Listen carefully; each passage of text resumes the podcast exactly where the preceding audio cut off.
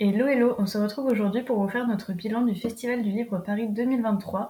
Nous sommes allés du coup ce samedi. Donc je laisse Valentine commencer. Ouais, donc on y a été euh, ce week-end, on y a été à Troyes et c'était seulement la deuxième fois que et toi et moi, l'Oralie, on y allait. On y avait été que, euh, que l'année dernière pour la première fois, donc euh, c'était un petit peu encore une fois l'expérience. Et il y a eu pas mal de points positifs et de points négatifs qu'on va aborder. Alors comme le disait Valentine, l'année dernière, on a également été au Festival du Livre Paris qui se, se passe au Palais éphémère.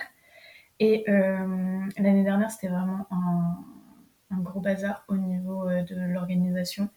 Euh, on avait attendu plus d'une heure à l'extérieur alors qu'il fallait réserver les créneaux.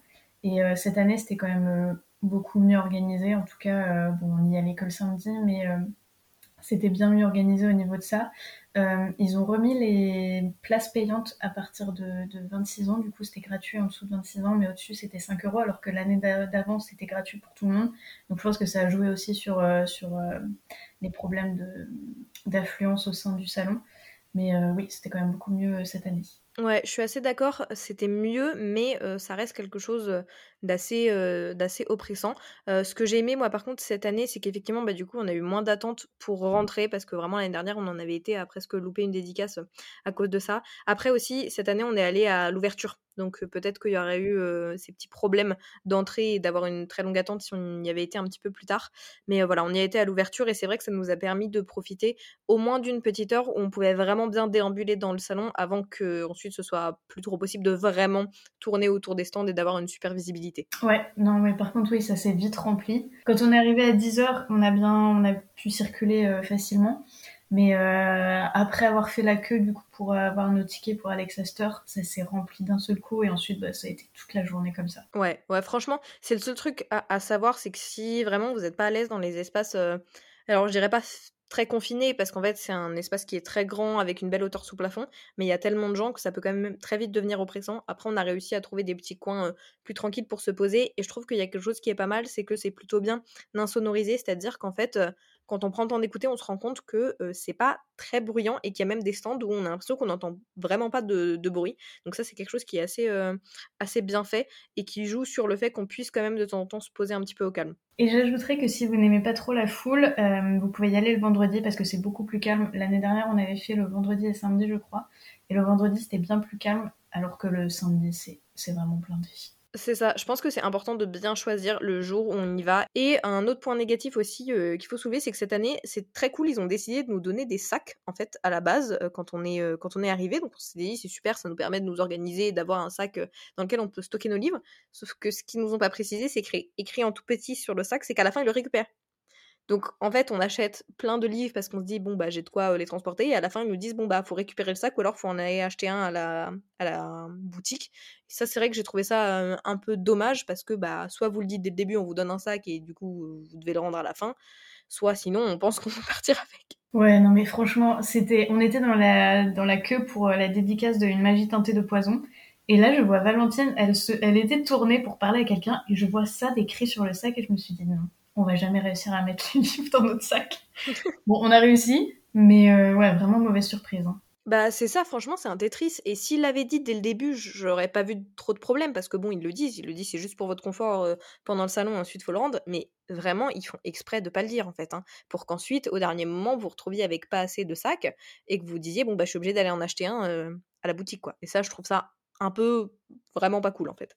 Après, euh, voilà, ça reste une, journée euh, vraiment cool. Euh, on a vraiment profité toutes les trois. On était super contentes de bah, toutes les dédicaces qu'on a pu faire.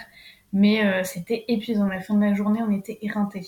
C'est ça, je pense que ça reste un événement qui est super intéressant de faire, mais honnêtement, une fois dans l'année, ça nous convient parce qu'à la fin, bah, on est content d'avoir fait, mais on n'a qu'une envie, c'est rentrer chez soi et se poser. Donc vraiment, le truc à faire une fois, de temps en temps, dès que ça a lieu, mais je le ferai pas deux, trois, quatre, cinq fois dans l'année, ça c'est sûr et certain. Bah, ce qui est bien, c'est que le festival de Montreuil et du coup le festival du Livre Paris sont quand même vachement espacés au niveau du temps. Donc tu as le temps de recharger les batteries après Montreuil pour faire le Festival du Livre Paris. Exactement, franchement, c'est ce qu'il faut se dire. Et puis les deux sont assez, assez différents. Il y a aussi de la foule à Montreuil, mais c'est quand même Enfin, c'est beaucoup plus grand, vraiment, Montreuil, c'est beaucoup plus grand. Et les deux ont vraiment leur originalité, parce que Montreuil, j'adore tous les stands, vraiment, c'est immense, on peut déambuler pendant des heures. Et au Salon du Livre, il y a énormément de diversité dans les genres qui sont présents. Il y a de la jeunesse, il y a tous les genres, il y a de l'adulte, il y a du thriller. Et aussi, cette année, ce qui était vraiment très très cool, c'est qu'il y avait beaucoup d'auteurs internationaux. Je pense que, bah, avec l'après-Covid, on commence à réavoir des auteurs qui voyagent jusqu'en France, et c'est vraiment top, parce que, bah, en n'y allant qu'une seule journée, on a quand même réussi à voir trois auteurs internationaux qu'on voulait voir dès le début. Donc ça, je trouve que c'est vraiment un plus. Complètement d'accord. C'est des, événements qui sont super pour ça. Et j'ajouterais qu'il y a un, festival que j'aimerais faire en plus de ces deux-là, c'est Troll et Légendes. Bon, cette année, pas pu le faire. Mais j'aimerais trop le faire l'année prochaine. Je suis complètement d'accord. Je trouve que c'est ce qui manque dans le salon, le festival du livre de Paris et Montreuil, c'est le côté cosplay que moi je trouve vraiment très stylé, j'en ai jamais fait, mais je trouve ça trop bien de se dire on va à un festival et les gens le vivent à fond en, s'habillant, en cosplayant comme leur personnage préféré, et vraiment en voyant passer les stories des gens sur ce festival-là, ça me donne trop envie aussi d'aller le, tester et voir ce que ça donne directement au sein de l'ambiance. Mais oui, il faudra qu'on se déguise en fée. Carrément. Alors là, moi, je vais direct sur Amazon, je m'achète des petites oreilles pointues.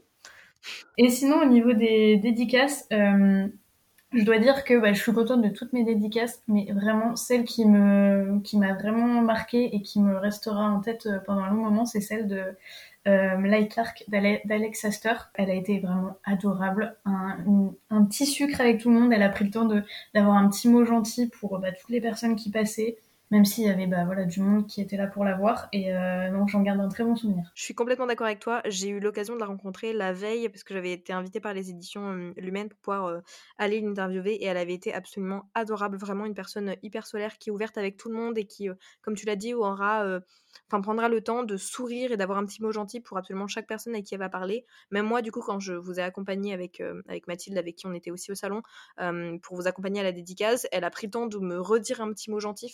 C'est tout bête, mais euh, c'est comme je, je, le disais la dernière fois, c'est vraiment ce genre d'événement on va certes pour la signature, mais on va vraiment aussi pour l'échange avec les auteurs. Et c'est ce qui fait qu'à la fin de la journée, on repart avec des souvenirs plein la tête, en fait. Euh, complètement d'accord, c'est ce genre de rencontres qui rendent les salons bah, super cool et qui nous donnent envie d'y retourner.